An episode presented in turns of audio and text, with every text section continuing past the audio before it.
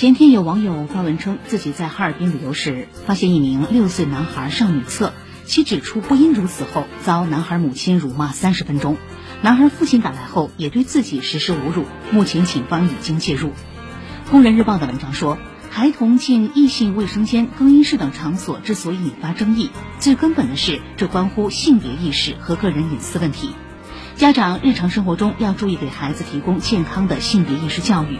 相关公共场所的管理者也应拿出更多人性化的举措，让类似尴尬之事越来越少。稍后八点的编辑推荐详细讨论。